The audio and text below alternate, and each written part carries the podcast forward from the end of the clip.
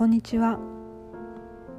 ヨガアイルベーダの考え方に共感して、えー、実践をしながらも食生活においては特にインド式ではなく和食をベースに整えていきたいなという思いが強くありまして靴のり子さんという方の考えをベースにマクロビオティックについてもあの勉強を進めるようにしているんですね。でその勉強の中で一物全体という言葉がありましてつまり食物は丸ごと全体でバランスが取れている状態であり食材を丸ごと使用することを推奨している考えなんですけれどももちろん例外はあって玉ねぎの皮とかじゃがいもの芽なんかは食べないですけれどもできるだけ皮ごと食べたり根菜も、えー、葉の部分も食べるようにしてバランスをとっていくっていう考え方ですね。まあ、アイルベーダもホリスティックな考え方をしますからあの一物全体っていうことと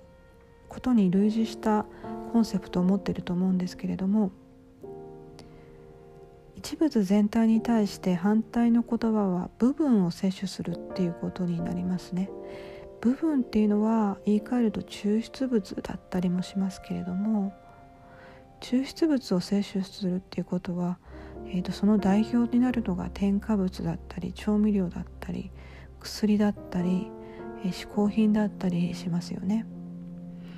えー、薬っていうのは特定の効果を得るために即効性を持たせるためにですね効果のある成分を抽出してそれを一つにまとめたものですよね。調味料なんかはいろいろな国の何かからの抽出物をこう寄せ集めても部分の寄せ集めで何々のタレみたいなものができてたりもしますよね。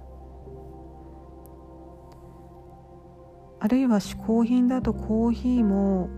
あの海外から豆を持ってきていって、え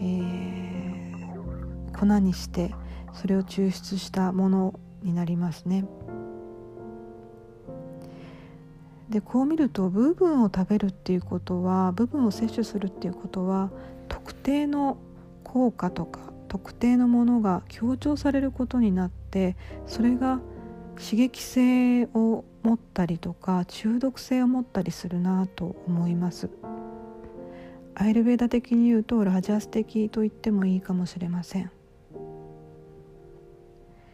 コーヒーも良質なものはね時間をかけて抽出していたりもするのでそういったものはまだいいんですけれどもあの時短だったりとか即効性手っ取り早くみたいなことを目的としてその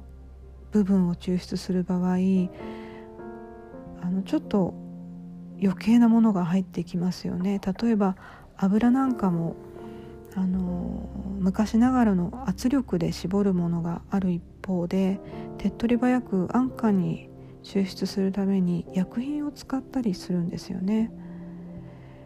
やっぱり圧力で絞ると手間がかかったりとか、え、価格も上がってきたりっていうことがあって、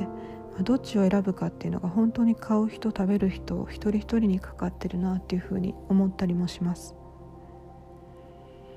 で私もやっぱり一物全体っていう考え方にすごくあの共感するところがあってただしその皮ごと食べたりとかっていうことが消化に負担がかかったりもしますから、まあ、調理方法ですよね何をどのように食べるかっていうことだと思うんですけれども、